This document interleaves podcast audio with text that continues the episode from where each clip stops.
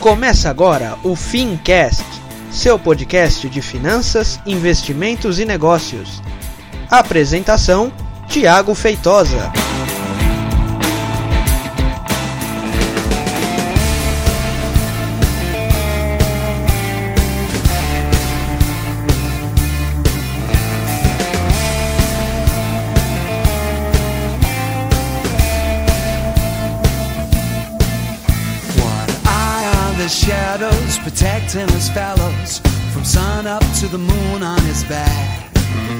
Muito bem, seja então muito bem-vindo e seja muito bem-vinda a mais um episódio do Fincast. Eu sou o Thiago Feitosa e hoje a gente vai falar de novo sobre reforma da Previdência Social. Eu digo de novo porque a gente já falou isso em um episódio, acho que talvez um pouco mais de um ano atrás, mas o assunto voltou para a pauta, o assunto voltou para ser votado no Congresso e de lá para cá muitas coisas se espalharam aí pela, pela, pelo esse vasto mundo da internet e algumas verdades e algumas mentiras a respeito da Previdência. E se você já segue o Fincast há um pouco mais de um tempo, você sabe que a minha filosofia é você nunca deve depender do governo para nada. Você deve criar o seu, a sua liberdade financeira sem contar com o governo. É, mas é, no seu meio social, no ciclo onde você vive, no trabalho, na família, na faculdade, esse assunto certamente virá à tona, né? Porque nós estamos em uma época do nosso país em que é ano de Copa do Mundo e ninguém fala da seleção, fala só de reforma. Então, isso é um ponto positivo para essas brigas politizadas aí de Lula e Bolsonaro, de Bolsonaro e Marina. É, então esse é um ponto positivo, né? O brasileiro hoje está participando um pouco mais disso. E a gente vai falar sobre a reforma da Previdência e o que, que você deve levar em consideração para concluir é, se ela deve ou não ser reformada. Beleza? Antes da gente começar, deixa eu lembrar para você lá no Facebook, digita Grupo Fincast e vem participar da nossa comunidade para a gente trocar uma ideia por lá. Tudo bem? Então vamos lá, falar de previdência. Ô editor, põe uma música aí pra gente falar de previdência social. Essa é a mistura do Brasil com o Egito. Tem que deixar-me pra dançar bonito. Essa é a mistura. Não, essa música não. Tudo bem. É uma pirâmide? É uma pirâmide. Eu, eu entendi a referência. Mas põe uma outra aí.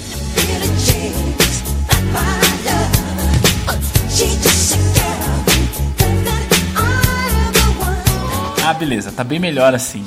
Ó, deixa eu começar falando sobre o conceito de pirâmide, né? A gente já, eu já fiz inclusive um episódio do Fincast falando lá da diferença do marketing multinível para pirâmide financeira, e eu expliquei, etc e tal. E aí eu falei o que é pirâmide. Então, basicamente, pirâmide é você tem uma base de pessoas colocando dinheiro para sustentar uma outra base de pessoas, o topo das pessoas, né? Ou seja, aquelas pessoas que não estão mais colocando dinheiro estão recebendo. Isso é uma pirâmide financeira. Isso é uma telex free, certo? Mas é exatamente assim que funciona a nossa previdência social. Você que tem lá, faz a sua contribuição todos os meses, infelizmente, você não está contribuindo para um fundo de reserva seu.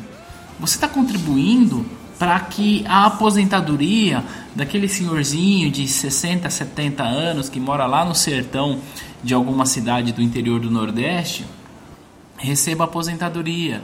Então é exatamente isso que você faz. Então isso é uma pirâmide financeira. E aí talvez você diga: "Nossa, Thiago, mas como você é ruim? Você quer que eu deixe de pagar isso? E como que o senhorzinho lá do sertão do que você citou vai receber a aposentadoria dele?"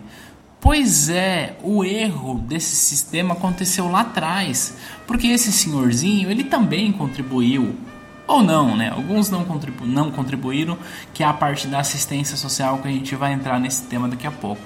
Mas ele também contribuiu para pagar alguém que estava inativo enquanto ele estava ativo. Então, o que eu quero dizer é que o sistema previdenciário que nós temos hoje no nosso país ele é um sistema falho em sua concepção. Por quê? Ele não cria nenhum fundo de reserva. Ele é um sistema de repartição simples. Eu, Thiago, trabalho, pago todos os meses para que alguém receba. E aí eu tenho que ter a esperança de quando chegar a minha vez de me aposentar, alguém estará trabalhando para que eu receba. Então, esse sistema ele está errado desde a sua concepção. Tudo bem? Então, começamos por aí. A sua concepção, ele foi concebido em uma espécie de pirâmide financeira. Ah, Tiago, mas na época em que foi concebido era muito bom porque as pessoas saíam do trabalho e não tinham com que receber, não tinham como viver o resto da vida, então fez com que algumas pessoas pagassem. Pois é, mas na época em que ele foi concebido, a gente tinha uma demografia completamente diferente da demografia que a gente tem hoje. E essa demografia se explica de uma maneira muito simples. O meu pai tem 15 irmãos, 13 de um, de um casamento do meu avô e 3 de outros. Ou seja, o meu pai tem 15 irmãos. Só que o meu pai tem só 3 filhos. E eu só tenho um. Ou seja, o que eu estou querendo dizer com isso? Nós, brasileiros, temos muito menos filhos do que tínhamos há décadas atrás. O que isso na prática significa? Menos mão de obra ativa. E aí nós temos um outro ponto que é o ponto da saúde. Olha só, a expectativa de vida, não só do brasileiro, mas de qualquer pessoa do mundo, vem aumentando ano após ano. E isso significa uma coisa muito simples, que à medida que o tempo passa, nós temos mais pessoas aposentadas, porque essas pessoas hoje vivem mais e vivem melhor, e temos menos pessoas contribuindo. A conta não vai fechar nunca. E aí, eu quero falar sobre o déficit, o tal déficit que é uma conversa aí que roda em um monte de lugar, tem um, um, os auditores da Receita Federal querendo provar que não existe déficit, que a razão do déficit é o tal da desvinculação do DRU, que é a desvinculação das receitas da União, né? É, Olha só, vamos falar sobre a questão da contribuição. Como é que a previdência social ela vive? Ela arrecada de três pontas. Ponta número um, o que você paga como empregado. Ponta número dois, o que o seu empregador paga. E ponta número três, o que o governo paga. Agora, deixa eu te fazer uma pergunta. O governo tira dinheiro da onde? Eu estou lhe fazendo uma pergunta. Estou lhe respondendo, não sei. É, se você respondeu do seu bolso, você acertou. onde eu estou querendo chegar? O governo, ele não cria riqueza nenhuma. O governo, ele não cria dinheiro. Ele simplesmente tira dos contribuintes. É engraçado, né? É, você paga obrigatório, mas é chamado de contribuição. mas é um outro ponto. Ou seja, o governo, ele tira duas vezes de você e duas vezes do seu empregador para que você para que ele tenha receita lá na previdência social. Então já começa por aí. Se a gente dissesse assim, olha, toda a receita da previdência social vem daquilo que o trabalhador paga e do que aquilo que o empregado paga, estaria ok, a conta estaria fechando. Só que tem uma outra perna, que é a perna do governo, que vem de impostos. E basicamente o que a gente tem é uma coisa insana, insana. Independente de ser servidor público, independente de ser militar, independente de ser qualquer coisa, eu dei agora há pouco o exemplo do senhorzinho que recebe uma aposentadoria lá no sertão de uma pequena cidade do interior lá do sertão do Nordeste. Olha só, esse senhor recebe um salário mínimo de aposentadoria. Um salário mínimo de aposentadoria. E provavelmente ele compra arroz, feijão e remédios. E com certeza ele paga mais caro em arroz, feijão, em remédios, porque o governo precisa arrecadar para a previdência social. Basicamente, o que, que esse sistema, da maneira como ele está desenhado hoje, o que, que ele faz? Ele faz com que o pobre morra pagando para o rico.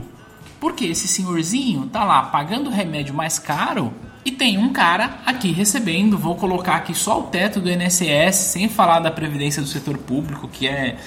Isso aí chega a ser pornográfico, mas vou falar só do INSS. Então o senhorzinho tá lá no sertão de algum lugar, pagando mais caro em seu remédio, para que algum outro senhor aqui na capital, que teve uma vida menos sofrida e que teve mais acesso a outras oportunidades para receber 5 mil reais de aposentadoria. Qual que é o senso de justiça social que existe nesse projeto. Então, assim, é, aonde eu estou querendo chegar com isso? Que por mais que alguém diga para você que não existe déficit e que a previdência é superavitária, isso não é verdade, porque a previdência não gera recurso, ela tira da sociedade. E quanto mais a gente tem o déficit, que é o mais importante, que não se fala muito, mas é o déficit atuarial, ou seja, mais as pessoas envelhecem, vivem melhor e com mais saúde, inevitavelmente você vai ter de pagar a conta. Você vai pagar a conta contribuindo mais para o seu INSS. Quando eu falar assim, ó, contribuindo, leia-se ou entenda extorquido, né? Porque você não tem opção. Você, te, você vai pagar a conta pagando mais para o INSS, o teu empregador vai pagar mais e você vai pagar mais caro no arroz e no feijão e no remédio, porque você precisa cumprir esse déficit. Então, ainda que a gente diga assim, olha, mas existem algumas empresas que não pagaram, que somam 400 e não sei quantos bilhões. Sim, isso é verdade e sim, esse argumento é correto. No entanto, a possibilidade de se receber esse dinheiro é quase que nula. Na lista de maiores devedores da Previdência Social, eu vou falar aqui algumas empresas. Claro que tem algumas empresas que ainda existem e que têm condições de pagar. Mas eu vou falar aqui algumas empresas. Eu estou falando de uma lista de 20 maiores devedores. Tem a Varg, que é uma empresa que não existe mais, portanto impossível recuperar. Tem a VASP, que é uma empresa que não existe mais, portanto impossível recuperar. Aí a gente vai ter, olha que interessante, a gente tem a Prefeitura Municipal de Guarulhos, a Prefeitura Municipal de São Paulo, a gente tem a Caixa Econômica Federal e a gente tem uma outra empresa chamada Águas e Esgotos do Piauí. Eu falei o nome de quatro empresas ou prefeituras, ou seja, eu quero dizer o seguinte, eu falei o nome de quatro empresas públicas. E da onde você acha que vai sair o dinheiro para a Prefeitura Municipal de São Paulo pagar? A Prefeitura Municipal de Guarulhos pagar? Da onde que vai sair? Você acha que o João Dória vai tirar o dinheiro do bolso dele para pagar? Claro que não. Vai sair do contribuinte. Tá? Então, existe uma outra empresa, a Companhia de Saneamento Ambiental do Maranhão, também empresa estatal. Então, além das empresas falidas, a gente tem dentro dessa lista algumas empresas e algumas prefeituras, o que significa na prática, sem sombra de dúvida, que na ponta quem vai pagar é o contribuinte. E aí a gente tem sim algumas empresas, como o próprio Banco Bradesco, a própria Gazeta Mercantil, a JBS, que são sim empresas que são, estão entre os maiores devedores e a razão pela qual isso aconteceu é algo que deve sim ser questionado. Mas o ponto é, se a gente resolver de uma hora para outra cobrar esse valor da JBS, não que eu acho que a JBS tenha algum tipo de dignidade, para mim ela não deveria nem existir, mas o que vai acontecer sem sombra de dúvida é que o preço do quilo de carne vai ficar mais caro lá na ponta.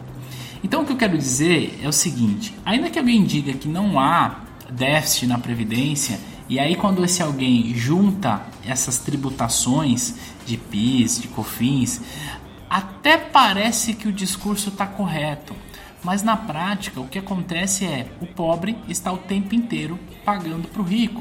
Então, na minha opinião, o que deveria ser feito com a Previdência Social? Explodir, não deveria existir isso. Eu acho que o governo deveria investir em educação, essencialmente educação financeira, e fazer com que aquela pessoa que não tem, que não tem acesso e que precisa da assistência social, e isso deve ser olhado, ela possa, ao invés de pagar por uma instituição falida e depois ficar se esperneando porque tem um presidente querendo reformar, essa pessoa deveria ser estimulada a poupar, a investir, a fazer a sua própria poupança, não no FGTS, mas em um produto que pudesse dar para ela um pouco mais de segurança.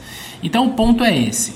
Eu não defendo o presidente Michel Temer, para mim é um presidente tampão que, enfim, não vejo a hora que acabe logo essa, essa, essa novela. Embora em 2018 promete ser bem tenso essa, essa conversa. No entanto, a previdência social é algo que precisa ser reformada.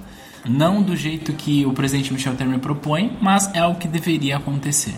Porque hoje, na prática, a previdência social é a transferência de renda do pobre para o rico. E quem defende, quem diz que não deve ser reformado é justamente aquela pessoa que diz que a Previdência vai tirar direito dos pobres. A Previdência já está o tempo inteiro sugando os mais pobres para favorecer os mais ricos. Então eu queria trazer essa reflexão para você, não porque é, eu quero defender que essa proposta passe, a proposta eu acho que não vai ser aprovada no Congresso, posso estar errado, porque é ano de eleição e os parlamentares não vão querer se expor ao ponto de, de é, serem taxados como o reformador da Previdência, aquele malvadão que tirou o direito. É, então eu acho que não passa, embora eu acho que seja extremamente importante para a nossa economia, porque o que a gente gasta de arrecadação hoje com a Previdência Social tende a aumentar e, inevitavelmente, a conta vai sobrar para a gente, como eu disse há pouco, na sua contribuição ao INSS, na contribuição do seu empregador ou quando você pagar imposto mais caro. Tem uma quarta possibilidade que é o governo emitir dívida para pagar isso. Só que quando o governo emite dívidas, a gente tem duas opções, né? Você pode comprar título público, mas em todo caso a gente compra o título público porque a gente gosta, mas em todo caso, quem vai pagar isso é você. Esse é o ponto.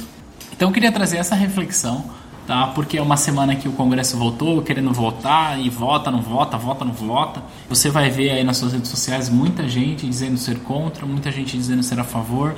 Eu entendo que a minha posição a respeito de INSS é uma posição radical e que isso jamais faria, mas independente desse radicalismo todo da Previdência, que eu acho que deveria ser explodida, é, não caia no discurso de que não há déficit, de que tudo isso é para tirar os direitos dos trabalhadores, porque na prática o que a Previdência faz e sempre fez é fazer com que o trabalhador, principalmente aquele mais pobre, principalmente aquele que tem menos acesso à informação, tenha de pagar muito mais caro pelas coisas para manter quem tem mais acesso. Então, uma transferência. Aquela pessoa que hoje recebe o Bolsa Família, que recebe porque precisa, e não tenho nenhuma crítica à maneira como é feito o Bolsa Família, minha crítica é a maneira da, com que as pessoas não saem desse sistema, com que esse número é usado como massa de manobra é, mas as pessoas de fato precisam e elas devem ser assistidas. Só que essas pessoas elas ganham, sei lá, 100 reais, que não dá para fazer absolutamente nada com 100 reais, justamente porque elas precisam pagar para o INSS e para outras contribuições. Embora ela não esteja recolhendo o INSS, o pacote de arroz dela é mais caro por conta disso. Tá bom? Então, se você, é, se você já segue o Fincast e já conhece um pouco da nossa filosofia, você sabe que eu digo para que você faça o seu futuro sem depender de absolutamente nada do governo. Porque hoje nós estamos em uma discussão se vai ser reformada ou não. E para minha felicidade, ou não, esse episódio vai ficar gravado. E daqui a 20 anos, quando chegar a minha vez se aposentar, daqui a 30 anos, eu vou poder acessar ele. E eu vou poder saber se eu estava certo ou não. Mas eu tenho uma convicção que quando chegar a minha vez, se você também tem uma faixa etária parecida da minha, não existirá INSS, não terá de onde tirar dinheiro. E aí você precisa desde já é, fazer o seu planejamento financeiro e o Fincast está aqui para te ajudar. Beleza? Bom, é, espero que você tenha gostado dessa reflexão. espero que isso tenha ajudado a você a não cair em discurso populista e, sobretudo, que tenha ajudado a você a trazer para si a responsabilidade de fazer o seu futuro financeiro sem depender do governo. E aí para isso eu já inclusive falei aí sobre o PGBL em um dos episódios, que pode ser uma boa ferramenta, ou outros produtos, fundo imobiliário que a gente já falou, renda fixa, renda variável. Então o mercado financeiro pode ajudar você a não depender dessa maracutaia toda. Beleza? Então é isso, a gente se fala na próxima quinta-feira aqui no Fincast. Um grande abraço e tchau! Who knew I would take it to a whole nother level? Who knew I would racing with the heart of a rebel? Shot one checking for me, mama one checking for me. I hustle every day just so I can spend a check on you. You my dog to the end, I got so much respect for you. I watch you give up on me, but I never lost faith, did I? You didn't never hold me down, and I bought a new safe tonight. Paper plates flushing in their rafe tonight. I'm built with a new reputation. Blood, sweat, and tears in my new foundation. Obama on my main line, I can run the nation. I got angels all around me, yeah, yeah. I got love all around me, yeah, yeah. I'll be a fighter to the end, to my last breath. I'ma hustle to my last breath. I got tears in my eyes. My dreams all I got and I die for it. If I love it with a passion, I'ma ride for it.